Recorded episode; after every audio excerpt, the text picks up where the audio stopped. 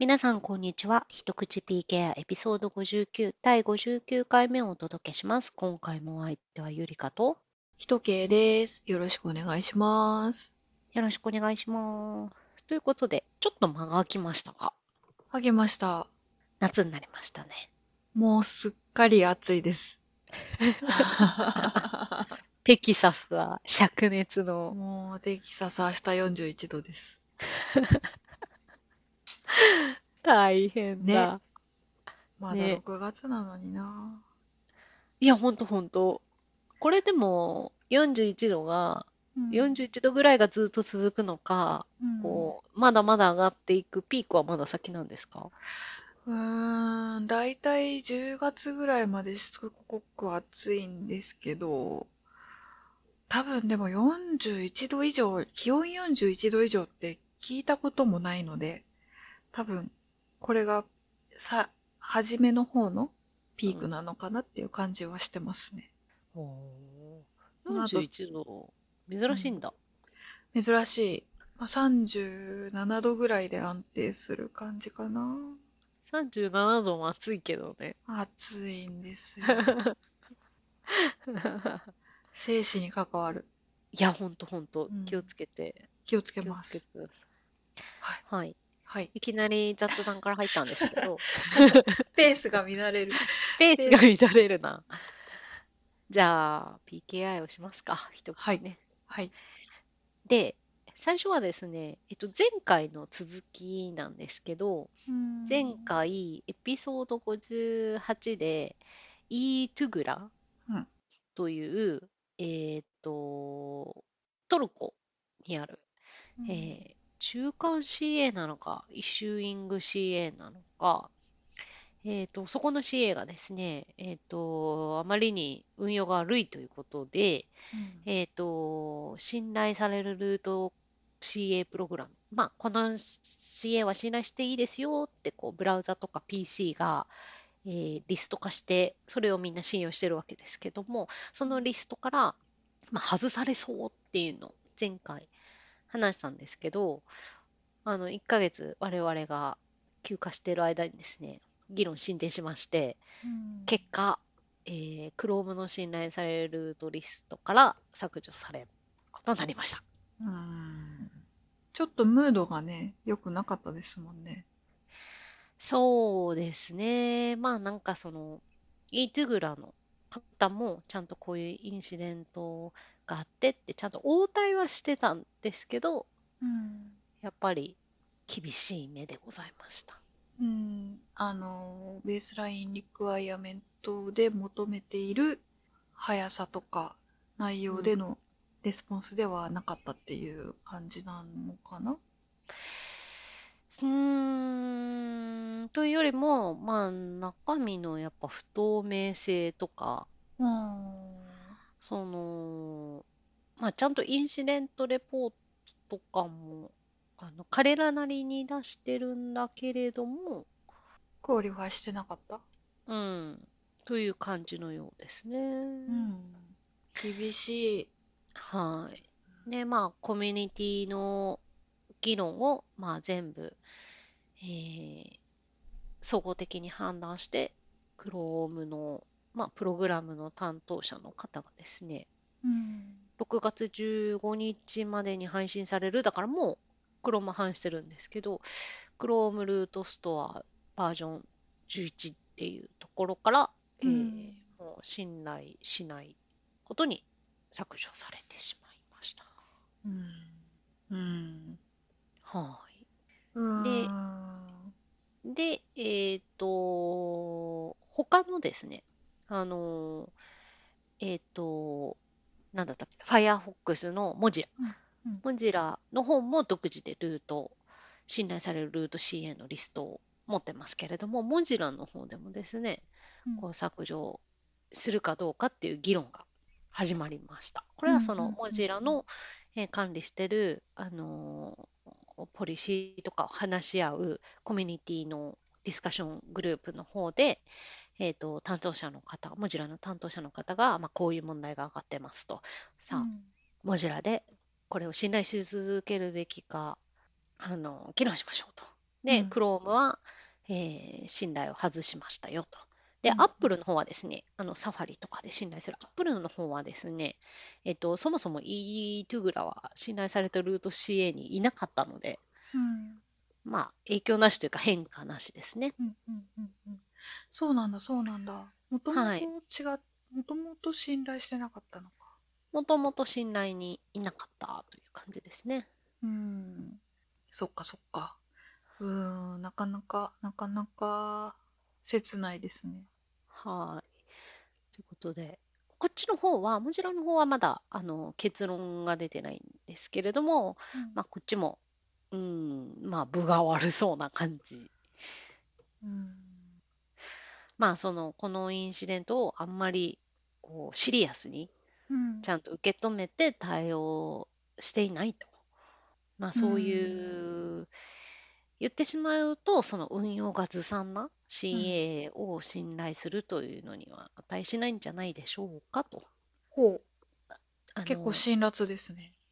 という意見が出ていますね。 administra、はあ administrative weaknessうんうんうんうんうん。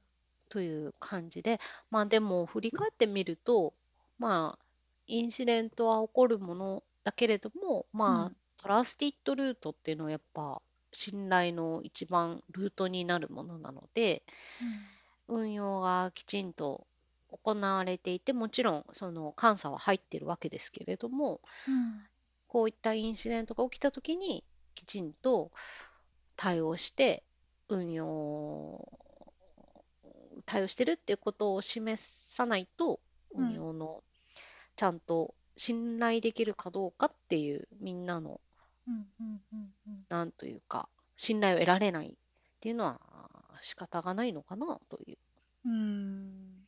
その、なんというか、未然に防ぎたいと思ってるから、結構やっぱ予防措置的なうん感じになっちゃいますよね。その何か起こってから、もうすでに起こったので、うんもう今後起こらないようにしたいっていうか、そういうムードありますよね。その、未然に防ぎたいので、未然に取り消していきますみたいな。その決定的なうん出来事がまだ起こってなくても、決定的な出来事が起こりそうだったら、取り消していくっていうような雰囲気が感じられますね。そうですね。うん。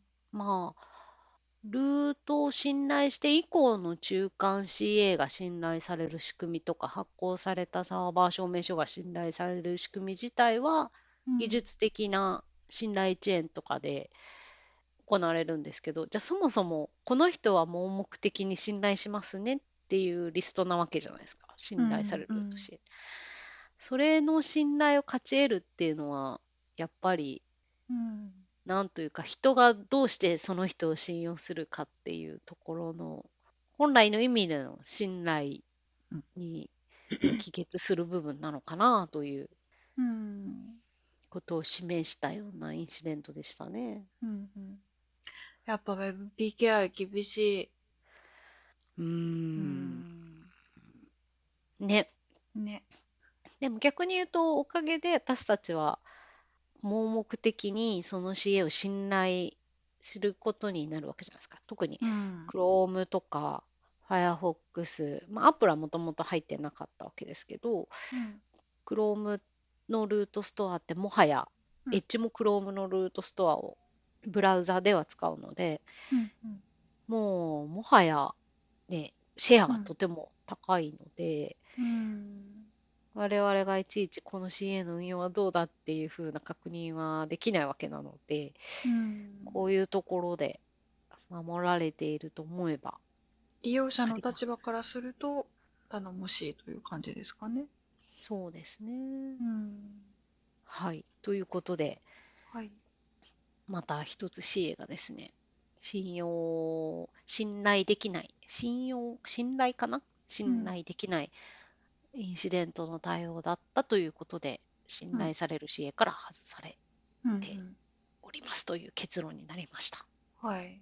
なんかまあ、その、厳しく運用をされていて頼もしいというのはいいんですが、このままどんどん数が減っていって、最後、なんか、その、Google しか残ってないみたいな感じになっちゃうとまた変な感じになるので、うん。うん、難しいですね。そのサードパーティーとしてそのうですね。CA っていうのもある程度多様性があった方がいいと思うんで、うん。そこはあのベンダーが分かれてた方がいいし、うん。国も地域も分かれてた方がいいし、いろんなやり方が試される方がいいと思うんで、うん。なんか、こう、その、アドミニストレーションがウィークネスな組織がリストラストされるっていうこと自体はいいんですけど、うん。その残ってる皆さんについては頑張ってもらいたいというか、このままへ、減っていけばいいっていう感じでもないんで、ちょっとね、うん。心配といえば心配です。そうですね。どういうのが信頼を得るインシデント対応なのかっていうことが、ちゃんとこういう感じのことですよっていうのが示されるといいですよね。そのコミュニティのディスカッションの中でも、こう、ちょっと気に入らないから、あいつらは、えっと、信用ならないっていう風にならないように、ちゃんとインシデント対応はこうこうこういう風にするべきですっていう、こう、そういうのが業界全体というかコミュニティ全体でちゃんとコンセンサスが取れうん。てることが、まあ、まず必要ですね。うん。こう、なんとなく、切ない後味を残したような。うん。はい。はい。なす、ということでした。で、その、えっと、多様性の問題にね、ちょっと関わってくるかもしれないんですけど、うん。もう一個ね、面白い話題が見、見かけまして、うん。EU のトラストサービスのプロバイダー組織、ユーロピアンシグニチャーダイアログうんっていうところがあるんですね。EIDAS とかそういうのとかをに関連している EU のトラストサービスのプロバイダーをしている組織の、プロバイダーが集まっている組織団体なんですけど、ユーロピアンシグニチャーダイアログ。これがですね、Google が提唱している、まあ、Google だけではないんですけど、えっと、今、あのー表立ってえー提唱しているのは Google が今強く推進をしますという、このポッドキャストでも3回ぐらい前に取り上げたかな。あの証明書を安全にしていくためにということで、Google が提唱するショートリブドサーティフィケート、その短命な有効期間が短い証明書、今90日を目指してますけれども Google が提唱しているそういう有効期間が短い証明書に対する懸念っていうのを EU の機関に向けて発信うん。してました。で、これがですね、えっ、と、TLS サーバー証明書とか、ウェブサイトのサーバー証明書とかで使われる TLS っていうのと、すごい前に取り上げた、あの、適格証明書、QWAC 証明書、そうそうそう。クワークっていうのかな？適格証明書。うん。っていうのが、まあ、Google がですね、こういう感じで、その、まあ、主に TLS とかクワークの証明書もですけど、えっと、短命証明書を強制していきますよっていうふうにやると、TLS とか、その EU のトラビストサービスで使われるクワーク適格証明書も90日に、まあ、強制化していくことになってしまうと。うん。事実上。うん。うん。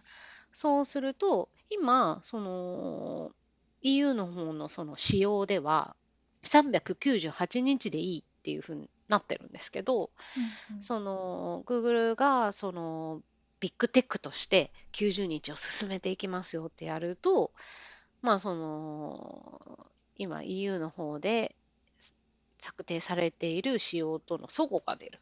うんじゃあ398日でいいって言ってるけども、事実上もう90日になっちゃってるという懸念がありますと。で、興味深いのがですね、そのこの発信文書の中で、証明書の有効期間を短くすることによるセキュリティ上の必要必要性っていうのは十分に示されてないって。言ってるんですね。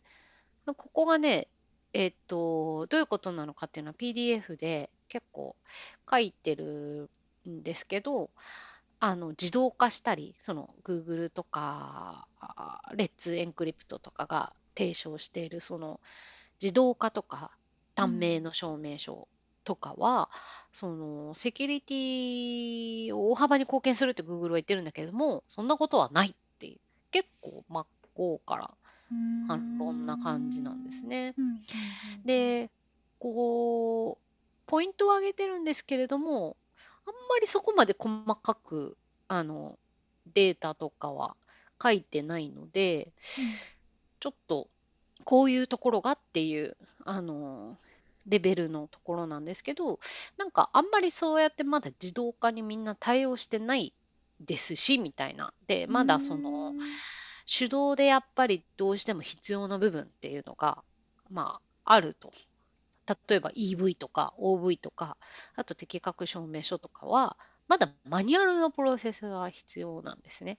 まあ、それは例えばその DV 証明書だったらドメインの存在確認だけでいいんで全部自動化できるけれども、うん、えっ、ー、と OV とか EV とか適格証明書っていうのは例えば、うん、ちゃんと登記がされて会社が登記されてますかとか、うん、そういう確認も必要になるのでどうしてもマニュアルのプロセスが証明書発行前に確認があってそういうのそのマニュアルのプロセスやることによって担保されているセキュリティというものがあるという。でそれがなくなってしまうと,、えっ、ー、とえっ、ー、とセキュリティの低下を招くとかですね90日ごとにそれをやるのかっていう,、そうすると、まあ、ミスも増えていったりするという簡潔にすればするほどまあうんうん、セキュリティ向上する、減るというわけではないけどなんか向上に貢献するわけではないと。というような意見ですね。あくまでも DV 証明書で自動化できるところの話だけじゃないかっていうふうに言ってるように聞こえる感じですね。うんうんうんうん。そこはまずちょっと、はい。まあ確かにね、という。で、もう一個これの話の面白いなと思ったのがですね、えっと、今回、その、提言を出した EU のトラストサービスのプロバイダー組織あのはですね、EU の機関、ヨーロピアンコミッションみたいな、うん、EU 機関に向けて、その Google に反対、Google, Google が90日を強制化することに対する反対アクションを取ろうよっていう提言をしてるんですね。取るべきと。うんうん、で、そのその取るべきっていう一つの色が、まあ、セキュリティに寄与しないってこととともに、Google のこういうその90日化を推し進める動きっていうのは、こう業界による事実上の強制、ビッグテックによるそのデファクトスタンダードのこう強制になっていって、これがアンタイコンペティティブビヘイビアであると。うん要するに、なんというか、競競争を阻害するみたいなそうですね。ですかね。はい。US の、で、ね、ここも興味深いんですけど、今回その EU で提言が行われてるんですけど、US のビッグテックによって、こうやって、こう、事実上の業界ルールが今定められようとしていると。うんうん、そういう動きは EU にとって非常に懸念すべきこと。だから EU も US のビッグテックが決めた業界標準みたいなのに従わざるを得なくなってしまう。うん、自分たちはこういうふうに考えるっていう考えがあったとしても業界上そういうことができなくなってるってことにこう危機感があるから EU のコミッションなんかはちゃんとこういうビッグテックの動きに反対していくべきだっていうことなんですね。まあ確かにですね、Google の表明はこう90日の証明書を提唱していくよっていうことで、うん、で将来的には WebPKI のあのルールを作ってるおなじみ CAB フォーラムにベースラインリクワイメントの並行を提案するとも言ってるんですね。うんうん、同時にその Google のさっきのルートストアのポリシーも変更して変更する予定で、その証明書を発行する CA に対して発行する証明書を90日にしなさいと。じゃないと Chrome で信頼しないぞと。うん、で、さっきの話の通り、その Chrome で信頼される CA にならないと、こう、やっぱシェアが高いので、うん。そうすると、CA は、商用 CA は、やっぱり、あの、シェアの大きいところに信頼されないとビジネスにならないので、Google ルートストアのポリシーに従わざるを得なくなりますよね。うんそうすると、えっと、発行する証明書は90日に全部なると。うん。そうすると、もう事実上、この業界は、商用支援はもう90日の証明書しか発行しなくなってしまうと。うん。で、これが業界デファクトになっていくと。うん。うん。なんか、言いたいことすごくわかります。この EU のトラストサービスの人が何を心配しているのかというのはもう本当にありありと自分ごとの、自分ごととして理解することができますね。そうの、んね、なんて言うんでしょう。で、うん。具体的な例をさっと挙げることはできないですけど、今までも限りなく何度も何度も見てきたうん。風景だと思うんですよ。その力が強い組織がまず実行支配して、うん。それから標準化するみたいな、うん。うん。うん。うん、のがいい時もあれば、そうじゃないこともあるんじゃないの？みたいなうん。ことかなというふうに思いました。はい。で、今、ひとけいさんが言ったみたいに、WebPKI だけじゃないですけど、そういう動きは。WebPKI もこう、だ我々がこうウォッチしてると、ルートストアのポリシーとかがこう変わって、事実上 CA が従わざるを得なくなって、CAB フォーラムでのベースラインが変わってとか、ブラウザがこう、ここするよって言って、うん。変わっていくっていう動きって結構あったじゃないですか。特にうん Chrome とか、こう、うん、緑のバーやめるよとかさ、うん。ルート信頼されてもこうしないといけないよとか、うん。大なり小なりそういう動き見てきたんですけど、アンタイコンペティティブ、この動きアンタイコンペティティブだっていうのが、まあ大きくフォーカスされたのって、うんあんまり今まで、まあねそう、そうだよねっていうのはみんな思ってたけど、そういうムード、それもなんか仕方がないと思っていたちょっと自分の弱気さはありました。そう、EU だってこう、アンタイコンペティティブをすすごく押してきた。そのうん90日がセキュリティに寄与しないっていうのもあるんですけど、どっちかっていうとアンタイコンペティティブのところが結構大きくフォーカスされていて、うんそこが大きくフォーカスされたのってあんまり見ないというか、すごく大きな確かに。マイルストーンというか、うん、すごいですね。ちょっとなんか、うん。そこが大きくフォーカスされたの。しかも、90日推し進めてるのって、まあ、Google もそうなんですけど、レッツエンクリプトっていう、一応 Google とは別団体、うん Google のスポンサーは非常に多く受けてるんですけど、レッツエンクリプトが結構 DV 証明書で進めたり、あとは、モジラとかもそういう方向に行ってるんですけど、結構 Google メインで名指しうん。してて、タイトルもですね、Google Returns to Anti-Competitive Behavior。うん。強いわ。なかなか、うん。主張が、オピニオンが強いですね。なかなか。で、 Let's Encrypt の絡みでも、その、Google は、レッツエンクリプトのビッグスポンサーだから、うん。その、レッツエンクリプトがそういうふうに、まあ、ウェブサイトの証明書のシェアでいけば非常に大きくなってるので、うん。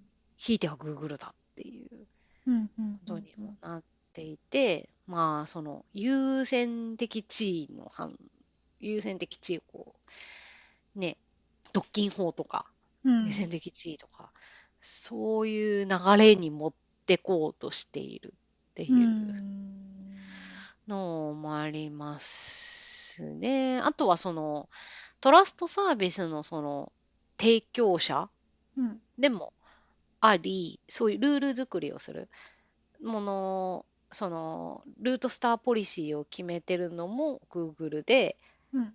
Google も CA を運用してる。うん。あの、別エンクリプトとは別に Google の CA もあるし、トラストサービスとも提供してるので、うん。そうするなんかそのこれは何て言うんでしょうね。その、うん。自分に有。利なように、これなんて言うんでしょうね。自分、自分に有利なようなルール作りをしてるんじゃないかっていう。あ、その、役割として分離うんうしてない。ん。なんかそれを表す便利な言葉があるんでしたっけ？なんかあった気がする。三権分立じゃなくて なんだっけ？あ、三権分立の反対。三権が分立してないみたいな。うん。あ、でもそれか。優先、うんうん。うん。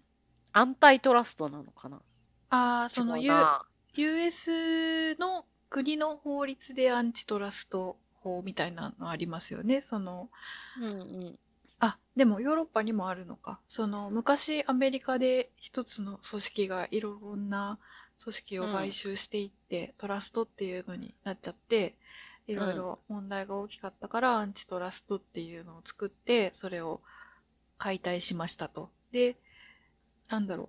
その、今ね、Facebook とか多分 Google とかもそうだと思うけど、あんまり大きくなっていろんなことやってる会社は、あの、役割ごとに会社を分割してくださいっていうふうに政府から言われてるみたいですよね。はい。なんて言うんだったっけ？なんかあるよな。 conflic、conflict of interest。お？なんだっけ？わかんない。ピンとこないえっです。と、 conflict of interest ですよ。なんか、会社とかでもさ、利害関係、あ、利害の相反か。利益相反か。えー、ピンとこないな。利益相反、その関係者なのに、うん。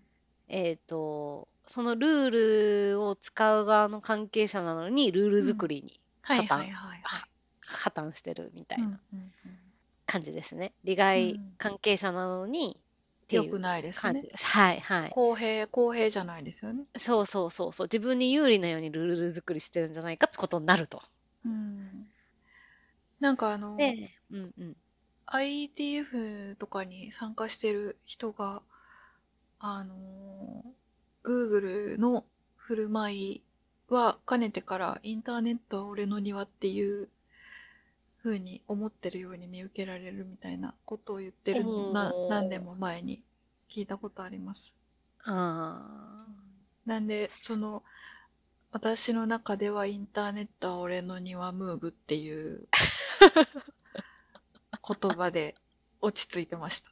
あ。じゃあそれが今回はこの WebPKI の文脈にも出てきたんで、うん WebPKI は俺の庭ムーブうん。みたいな。まあ、ひいてはインターネットってことなんですよね、多分だけど。WebPKI 中心に見ていくとですけど。まあそうですね。ただ EU のトラストサービスは Web だけに、うん。Web だけではないので、うんうん、ウェブだけじゃないから問題だっていうふうにも言ってるってことですよね。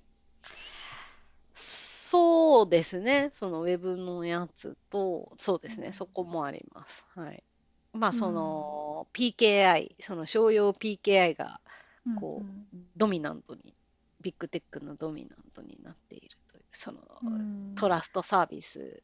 もうインターネットがドミナントになってますよ、もう本当に。それはすげえ感じてますよ、ずっと。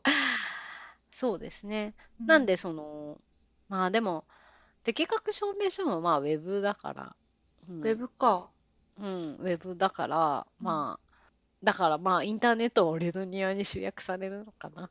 過去 PKI 含む。うん。えー、これはなかなか、その、あれですよね。前にその適格証明書の話をした時は、Mozilla 側から complain が出てるっていう感じじゃなかったでしたっけ？あそうです、そうです。うん。で、この同じ団体なんですよ。この European Signature Dialog って、まあ、やっぱり EU のトラストサービスのプロバイダー組織で、うん。その適格証明書とかそういうのをやっている団体の一つなんですけど、うん。そこに、その、 Mozilla が、あの、あの、適格証明書に対しての懸念をモンゼラが、あの、表明して、えっとですね、セキュリティリスクアヘッドっていうキャンペーンを、それもまた言葉が強いんだわ。あの、モンゼラがキャンペーンを展開し始めまして、あの、そういう EU における、そういう適格証明書の導入とかは、その、リスクを、うんインターネットユーザーにとってのリスクがこう高まっている流れになっているから、みんな、はい。法律 EU の法律で各社のルートプログラムに対して干渉してくる懸念があるみたいな話をしたような気がする。うんうんうん。あと、なんかそういう、うん、トランスパレンシーが失われるだとか、ちょっとなんかもう、その適格証明書のことを忘れている。確かなんか法律でエンフォースしてくる内容がセキュリティそのモジュラが目指す WebPKI のセキュリティ基準になんかミートしないんだったかさ下げちゃうああ、みそうだった、そうだった。感じだったような気がする。下げちゃうんなんかその。下げちゃうような内容を法律でエンフォースしようとしてくるみたいなうんうん。感じだった気がする。そうだ、そうだ。うん、その流れでこうラリーしてるような感じなのかな？そうだ、そうだ。うんこう、この適格証明書を、えっと、発行する、えー CA が、その、EU の方で、なんか基準が、この適格証明書を発行できる CA みたいな基準が決まって、その CA は、ブラウザー盲目的に信頼しなければならなくなるんですよね。あだから、さっきの eToGra みたいな、それが仮にですよ。仮に、ああいう、えールートストアのポリシーではずさんだって判断されるような運用をしている CA が、適格証明書の EU の、えー基準を満たしてるってことになったら、今だったら、その、ルートストア側のポリシーを満たしてないっていうことで信頼しなくできるけど、もう絶対的に信頼しないといけないっていう状況になってしまうと。ーうん、法律でねそうなっちゃうと。うん。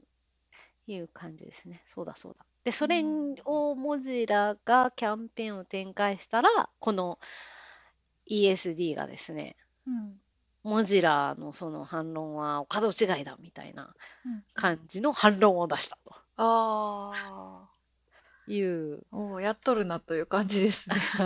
反論の、うん反論の、反論のなんか出して、あの、 Mozilla は misinformation をうん広げようとしているみたいな。うん、おーそうか彼らの、彼らの、 Mozilla はこう言った。これは false だみたいなはあ感じで、 misinformation だって感じで、すごい結構、またこれまた強い感じで、えー、そうなんだそうなんだ。そんなことになっていたとは。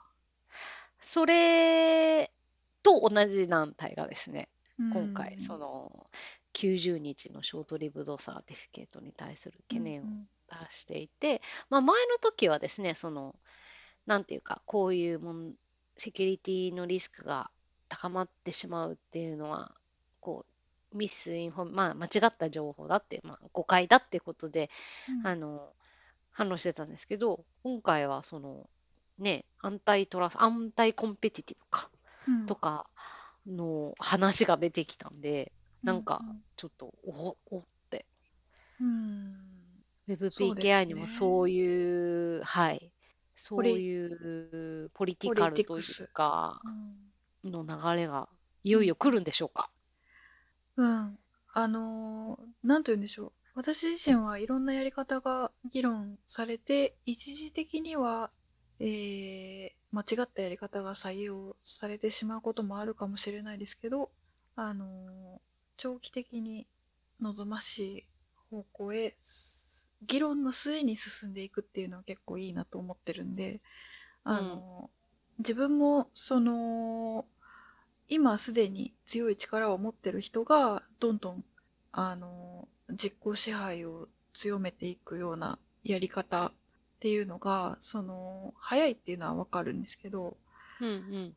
本当にそれでいいと思ってないというかそのね一旦どっかでやっぱ足踏みできるといいなと思ってたんでなんかうん自分としては結構好印象ですねこれが結果的にどんな風になろうとも。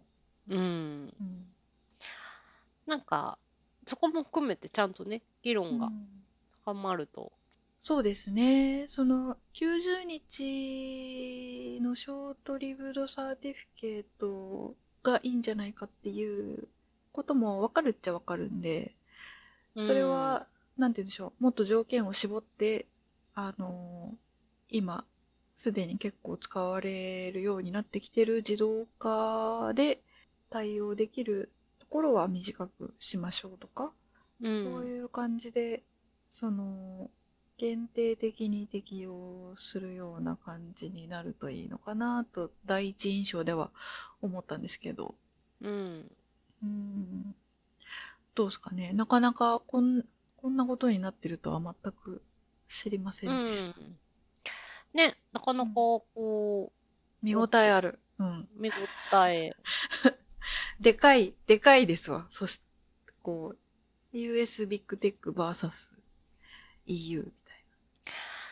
で、この団体はですね、その、うん、Google に向けて直接言ってるっていうよりは、うん、EU のコミッションに、うん、Google に対して反対を取るように働きかけてる感じなんで、EU。うんうんなんで EU がこう EU の中で機運がまと高まっていくのでしょうか。そうですね。どんなムードになるのやら。うん。うん。なかなか。なかなか、うん。ね、適格証明書もそういえば、どうなったんだっけと、さっきそれを話してて思い出しました。うんうん。今後も要ウォッチですね。はい。という、ちょっとなんか、興味深いというか、興味深い。すごい。面白い。はい、話がありましたんで。まあでもね、結構やっぱり、うん、特に WebPKI 界隈は、うん US のビッグテックの、まあ、事実上のドミナント化が結構大きいところではあるんで、うんちょっとあの非常に興味深い動きだと思います。うんはい。ということで、2つほど PKI のネタでした。はい。じゃあ雑談しますか。最近どうですか？最近ですね。うん。あのー、学位認定試験受けてきました。おー、ついに。ついに。ついに。ジャパン。ついに。ジャパン行って、あのー、なんだ。あ、明日試験だ。緊張する。みたいな感じで。寝て起きて。結構でも、あの、試験会場が実家から近かったんで、うんうん。試験の体験自体は結構良かったです。うん。その結果はいつ出るんですか？結果は8月下旬だったかな、うんうんうんうん。うん。あのー、落ちる感じの試験じゃないんですよ、基本的には。だから大丈夫だと思うんですけど。うんうん、あれ、確かな、どうだったか？過去の統計で8割は受かって2割が不合格みたいな感じだったような気がする。うんうんうん。その結果が出ると晴れて、はい、学位が認定されて、うん、 Bachelor of Science。サイエンスになれます。おー。長い、長い旅路でした。ありがとうございました。長い旅路でした。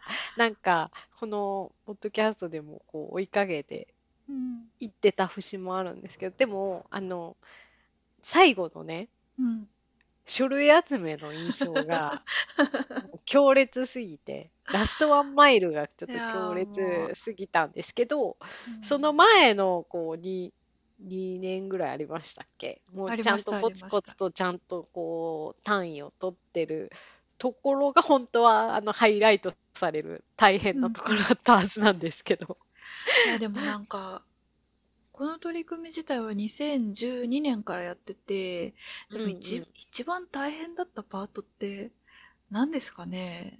うん走馬灯のように蘇ってきますが まあ確かに単位取るの、働きながら単位取るの、それなりに大変だったけど、でもやれんことはない。うーん。うん。ただ、それぞれ一個ずつのタスクはどれもやれんことはない感じですね。最後のやっぱ、レポート書くのも、なんだかんだ最後の最後はやっぱ大変だったかな。ただでも、この、うん、結局レポートのテーマ、あ、あの、学位をもらうにあたって、うん、えっ、ー、と、1万5千字から2万字ぐらいのレポートを書いて学位授与機構ってところに提出するんですけど、うん。そのレポートのテーマ、コード署名の悪用っていうテーマにしたんですよ。なんで、あの、この番組なしには、はははは。あの、得られなかった学位だと思います。おまだもらってないですけどね。ーまだもらってないけどね。もうエピローグみたいになってるけど。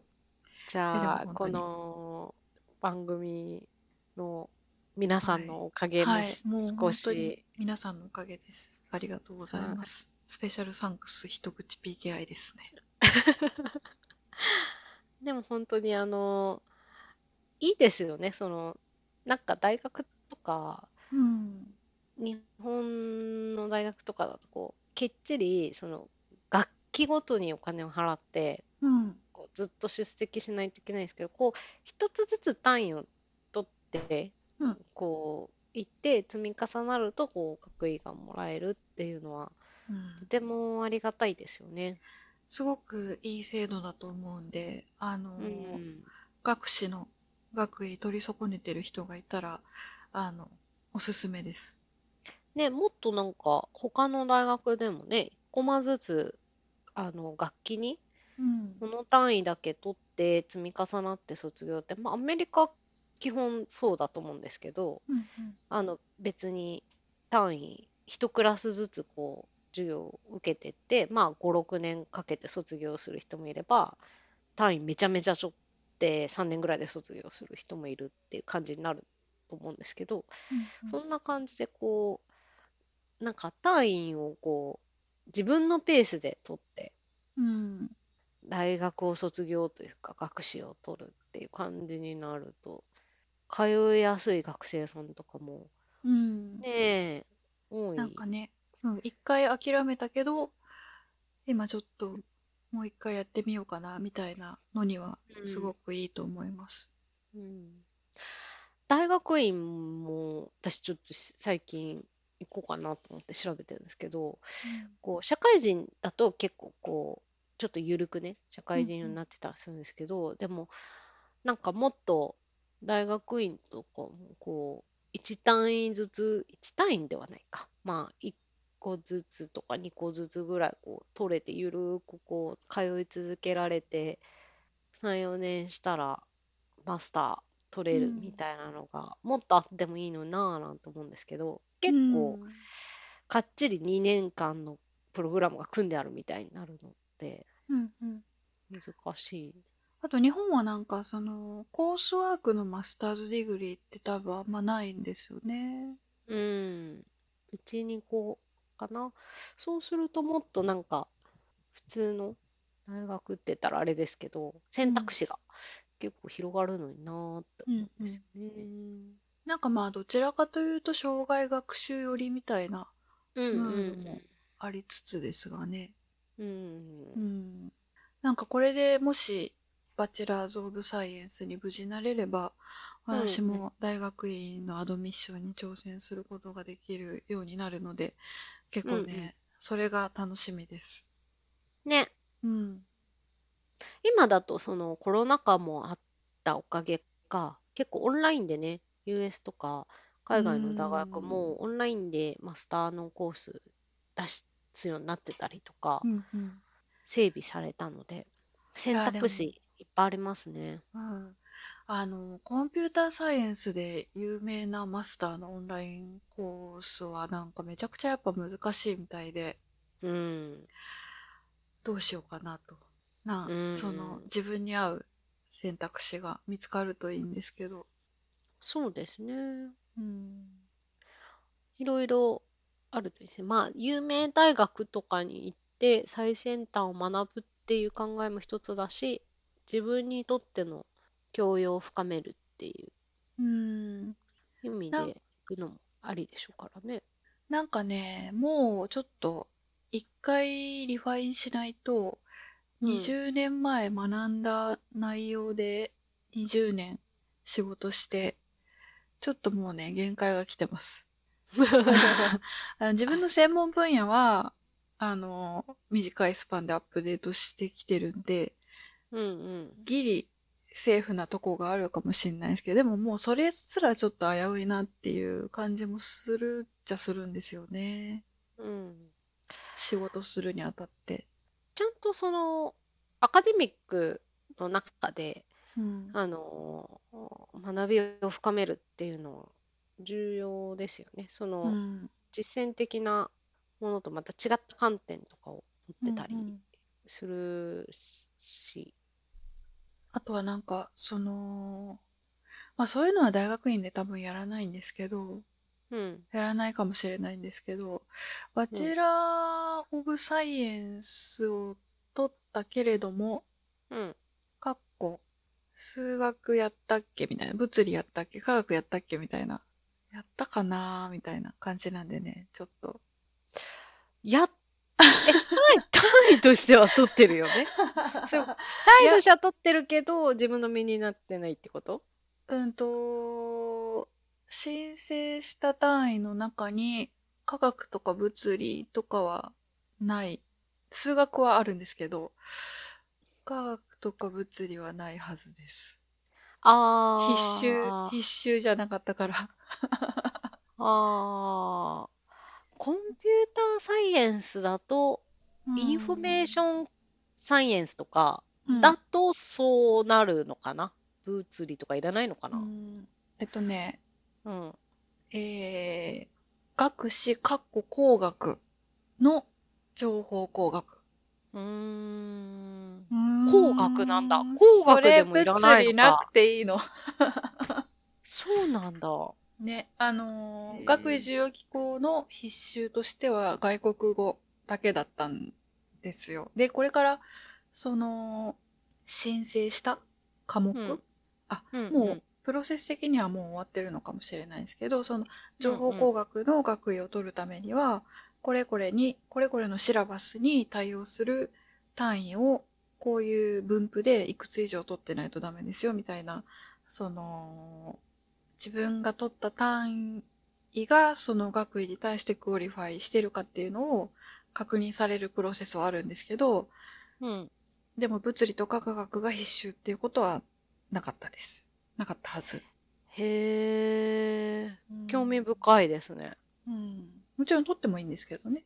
普通の大学のプロセスだったら必修なのかしら。私はね、ちょっと日本の大学じゃないんで、日本の必修わかんないですけど、でも、私は電子工学だったので、ほうほうほう。日本語で言うとこの electrical engineering なので、うん。まあバリバリに物理もやったし、あの、いわゆるザ工学をやったんで、うんまあ必須でしたけど、それがそのコンピューターとか情報工学になるともしかしたらいらなかったのかな。そうかもしんない。その、うん。工学の中でも、もうちょっと電気とかうん。に寄っていくと、その、必修というか、これ、このシラバスのこれが含まれうん。る単位を取ってないとダメですよっていう感じになるかもしれないですね。ね。うん。うちはしかもなんかうちの大学はその computer science が information science にかなりよって、かつ大きくその学部として一個できてたんですよ。うん。インフォメーションコンピューターサイエンスっていうもう学部化してたんで、工学部と別の学部だったんですね。だから私は工学部だったんで工学部にいるともうもうバリバリのそういう工学物理、うん。物理。そうですよね。もうかなり深いとこまで。ね。はい。と取るって感じだったんですけどもうインフォメーション側がこう独立しちゃってたんでうん。こう全然取らなくてもいい感じだったの感じになってたかも取ってる人もいるかもしれないけど。うん。でももしかしたらその独立してなくて工学部の中にあったりすると学校によっては取らないといけないとかもあるのかな、うん、どうなんだろう？物理の扱いってどうなんだろうね。確かに information science computer science だと物理いらないのかな。ほんとね、 information engineering です。あ information engineerリングか。情報工学か。多分ね、サイエンスってなるんだったら理学部とかになるんじゃないのかな。ああ、なるほどね。うんサイエンスは理学部なのか。でも、理学部と工学部は違うのか。多分違う。その、あー工学部の方がどちらかというと、なんですかね、現実より？はあはあはあはあ、なるほど。理学部は理論よりみたいな。わかんないけど。あの、もしかしたらその学位需要機構の、今資料見てないんでわかんないですけど、学士かっこ理学っていうのももしかしたらあるかもしれない。あああ、あるか、あるか？ありそうですね。うんん、なるほどね。なるほど、なるほど。面白いですね。面白い。まあでも、あの、本当に大きなマイルストーンクリアしたという爽快感いや、素晴らしい、本当に。包まれています。素晴らしいです。素晴らしいです。うん私も、バックトゥアカデミックの機運が高まってるので、うんうん。ちょっと。いいですね。でも、次、なんかこう、その、次のマスターか、ドクターか、まあ、次のアカデミックな certification が、こう、仕事の、例えば転職に役立つとか、そういう軸で考える時もあると思うんですけど、うん個人的にはなんかこう学問をもう一回学生気分で学びたいっていううんうんうんうん。うん。ありますね。なのでなんか全然自分の今のね職業としての分野と違うやつでもいいかも。うんもっとね地球とか。物理え？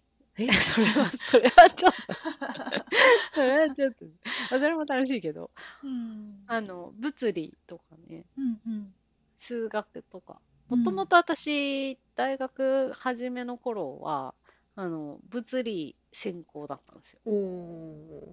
あ途中で結構ねアメリカ帰れるからー。うん。物理専攻数学専攻から物理専攻に行って結局電子工学に落ち着いたああ、んですごいすごい。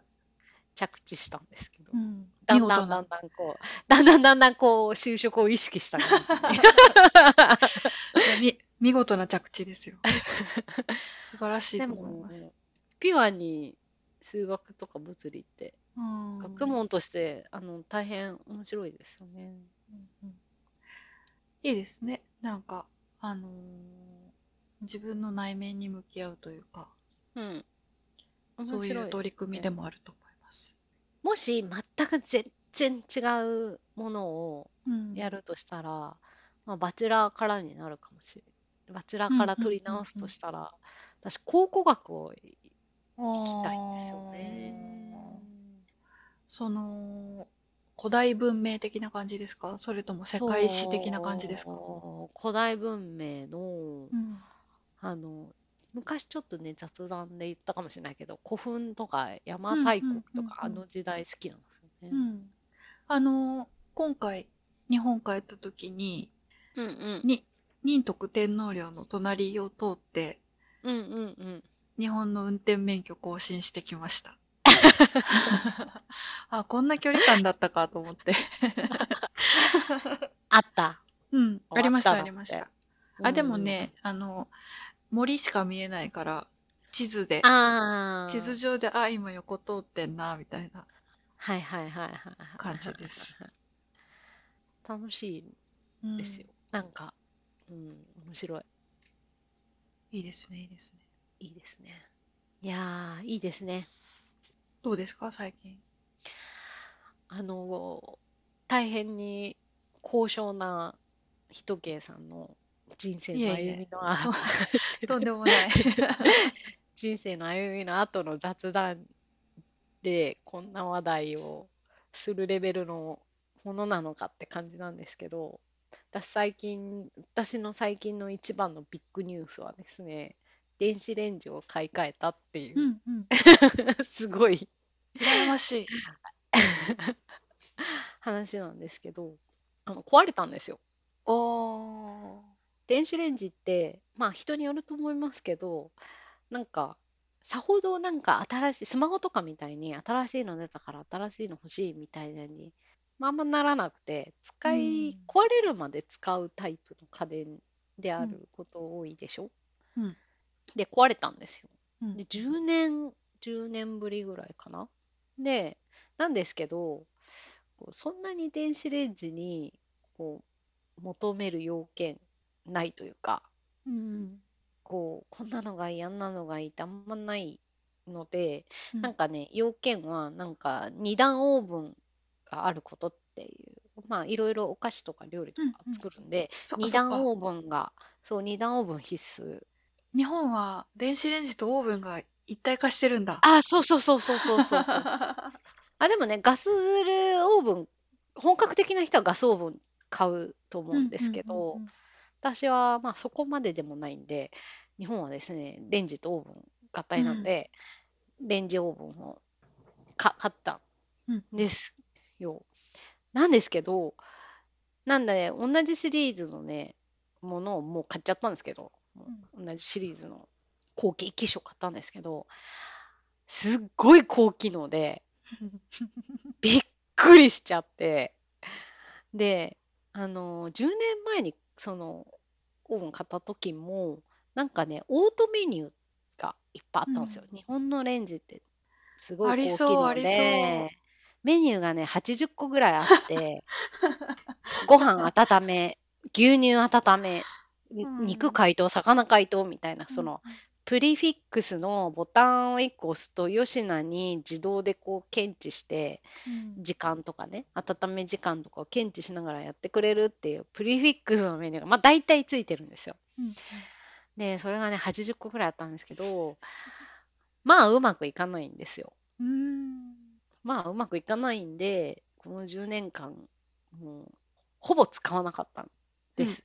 もう今まで通り800ワットで3分とか自分なりにこうやったんですけど、10年ぶりにメニューがまたやっぱオートメニューが80個ぐらい入ってるんで、10年あったら上手になってるだろうと思って再チャレンジしたんですけど、やっぱりこう冷凍米を集めたいままオートで仕上がってくる感じなんで、これね、すごい不思議なんですよ。もうもはやですね、開発時のコンディションはどうだったのかっていうのをうん知りたい。これきっとさ、開発の時はうまくいったと思って出すわけでしょ？うん一回もうまくいったことがないんだけど、私多分何かを根本的に勘違いしてんだと思何か様子がおかしいですね。う。様子がおかしい。うんあれうまく使いこなしてるのはどう、どう使いこなしてんだろなんかでも、なんだろう、私、すべてのものを電子レンジかけるとき、今日で2分みたいな感じなんですけど、もう全部それなんですけど、う。うん。なんかあるのかな？調節するポイントが。なんかね、その、ワット数を弱くしたり、うんなんか右が冷蔵のもので左が冷凍のものを一緒に温められるとかもあるんですよ。ねえ、すごいね。一回もうまくいったことないけどね。あとなんか、あれですよね。日本の電子レンジって回らないですよね。余らない。あ、すごい回るやですね。つ、回るやつもまだあるのかもしれないけど、大、大抵回んないね。うん。うん。なんかもうカルチャーギャップ感じます。そう。うん。でね、さらになんともう Wi-Fi ついてて、レンジのパッチ適用が必要なんですよ。おー、それは 嬉しいのかしら。で電子レンジ Wi-Fi で使いたいタイミング全然想像つかないけど。でもレンジのさ、やつって Wi-Fi で干渉、干渉するじゃ干渉する。ん。ね。あ、でも最近のは5ギガ、5ギガヘルツだから大丈夫かもしれないけど。まあでも2ギガも5ギガも。出してるから干渉するじゃん。これうまくいくのかなと思ったんだけど、でもそもそもね、確かにせ 設定する前に、これなんで Wi-Fi いるのと思って、うん。それを読んだら、うんなんとそのレンジにね、クックパッドのメニューがオートメニューでプリフィックスされてるんですよ。例えばレンジで簡単なんとかメニューみたいなのはいがprefix されてて、そのメニュー番号に合わせると、そのメニューで、その求められてるレンジがもう prefix されてるっていうのらしいんですね。で、そのメニューを更新するために、はいはいはい。Wi-Fi つなげてそういうのを更新しますっていうのなんだけど。あー、これは Log4j アフェクテッドの予感がしますね。すごいするわ。いやでも、うん。冷凍米一つのオートメニュー使いこなしてない私がですね、そんな高度なメニューにはちょっとね、あ、でも今これ電子レンジって言ってるけど、多分実際にはその、オーブン調理の時に嬉しい機能っていうことですよね。そのレシピ連動って何度で何分とか。えっとね、レンジ、レンジ。レンジ？うん。レンジなの。ええ最近ね、クックパッドとか、その、うんレンジでなんか調理するレシピって結構あー。るんですよ。えー、今日2分で全て OK だと思ってたけど。なんかね、その、い下ごしらえした肉とか野菜をうん。耐熱ボウルに入れて、ふんわりラップをかけてレンジでなんかこうするみたいな、へーそういうなんかそういう時短メニューみたいなの結構ね、多いんですよ。うんで、それ自体は結構、でもちゃんとね、メニューに600ワットで何分とか書いてあるんで、別にうんうんそれに従ってやればいいんですけど、それがこうプリフィックスされてるので、うんうん何々メニューピッと押すと、600ワット何分ってこうメモリーを合わせたりする手間が省けると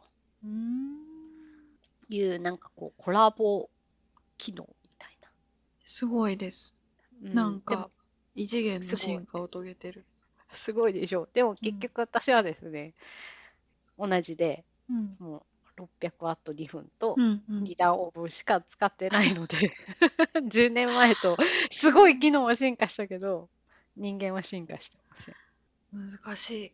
その、アメリカの電子レンジ、今日が何ワットなのかもちょっと定かじゃないです。あー、そうだよね、ワット数。うんでもね、いいの買えば多分あると思うよ。あ600ワット、800あ、ワット。はいはい。US でも。うーん、わかんないけど、あんじゃないかな。あの、家買った時についてきた20年前の電子レンジ使ってますよ。そりゃね。そりゃ20年前だからだよ。うん。あの、全然お米ほかほかになりますよ。まあ、温めるのはね、一緒だからね。うん。でも、まあ、大体は何百ワットで何分みたいなので、こと足りる。うん。強弱使いこなしてないな。強弱はね、あのー使いこなす価値ありますよ。おうおう。なんかね、野菜の下ごしらえとかするときはちょっと弱めで長めにすると、ほうほうほうほう。あのいいですか？ーうん、強いので短時間でやると、なんか、こう、中冷たいけど外カチカチみたいな。そういう感じになったりするから、とかね、うんうん。意外に、でも、そんなに、なんか600ワットと800ワットが使い分けられれば、うんうん。まあ大体。そっか、何でも今日でやってました。あの、これからトウモロコシのシーズンなんで。あ、あと、それこそさ、芋とかもじゃない？芋もうんうんうんうん。弱、弱いので長めにやったら、あのー焼き芋ホクホクですよ。へえ、焼き芋か。うん焼き芋は蒸しちゃってましたね。電気鍋で。あーレンジでやるとね、石焼き芋風な、うん。ちょっと水分がちょっと残った感じの、はい、うんうんホクホクになっていいかいいですね。も。うん、でも、多分アメリカはですね、うん家が大きいんで、キッチンも広いんで、こう、うん専用器具を買うじゃないですか。ああ、一理ある。うん。オーブンはオーブン、レンジはレンジ、うんあのースチーマーはスチーマー、トースターは トースター、うん。そんな感じです。パンも発酵したりするときに日本ではレンジを活用するんですけど、うんうんでも発酵機とかもそれぞれ買うでしょ？うんうん発酵機だから欲しい。あもうなんかね、電子レンジの200ワットとか300ワットでうん。発酵ちょうどいい感じなんですよ。えー、使いこなしてますね。それが、あ、でもね、それはね、オーブンメニューの方に30度、35度でうん。あの発酵っていうのがあるので、あーうん。どちらかというとそっちの方が安全そうだな。うん。それでもいいか、まあ、テキサス41度あるんだったら、ちょっと窓際に置いとけばいいと思う。今はいけますよ。もう、そりゃもうめちゃくちゃ発酵しますよ。ちょっと温度高すぎるかもね。うん。うんほんとやばい、もうマジ。ディザスターですよ。あ、でも本当にディザスターレベルですね。もう何人も人亡くなってますからね。いや、でもバカにできないですよね、熱波ってね。もう本当にマジでやばい。今、この、ここ1週間本当にやばい。うん。全米の中でもテキサスがやっぱ今一番やばい。全米で考えるともっと熱波やばそうなとこありますよね。うーんどうなのかな。ただでも、カリフォルニアの方今なんか寒いとかって？あ、そうなんだ。うん。聞きました。うん。私も4月にカリフォルニア行った時ダウンが必要なほど寒くて。やっぱりうん。途中に砂漠と山が挟まってるから全然違うのかもしれないですね。あ、あ多分あのデスバレー、ラスベガスの方とかも、あー、そうね、ねデスバレー、ね。すっごい暑くなっちゃってるような。確かに確かに。確かに確かに。熱波はでも、アメリカってこう熱波あるところは、まあデスバレーもだし、砂漠っぽいとこはいつも熱波してますよね。うん。でも、ああいうとこは人が住んでない、デスバレーとか人住んでないけど、ダラス人住んでるからなと思って。去年もなんかすごい熱波でしたよね、確かにね。去年は、あのー暑くなり始めで、最初の熱波が来た時にエアコンが壊れちゃって、うちのそうだそうだ。そうだそうだ。そうそう。それで朝起きてから夜寝る直前までずっと会社にいるっていうそうだそうだ。生活をしてました。そうだそうだ。ねえ、命に関わります、本当に。そうでしたね。テキサス、まあ確かにでもテキサスは暑いっていう、うん暑いイメージ。ありますね。うん。イメージ通りね、暑いです、今。うん うん。早く良くなると。そうですね。いいですちょっねと落ち落ち着いてほしいですね。ねえ。うん。はい。はい。てなとこですかね。今日は割と盛り上がりましたね。うん。1ヶ月ぶりということもあり。はい。はい。じゃあ今日はこの辺りで。はい。今日もお聞きいただきましてありがとうございました。ありがとうございました。それではまた次回お会いしましょう。さようなら。さようなら。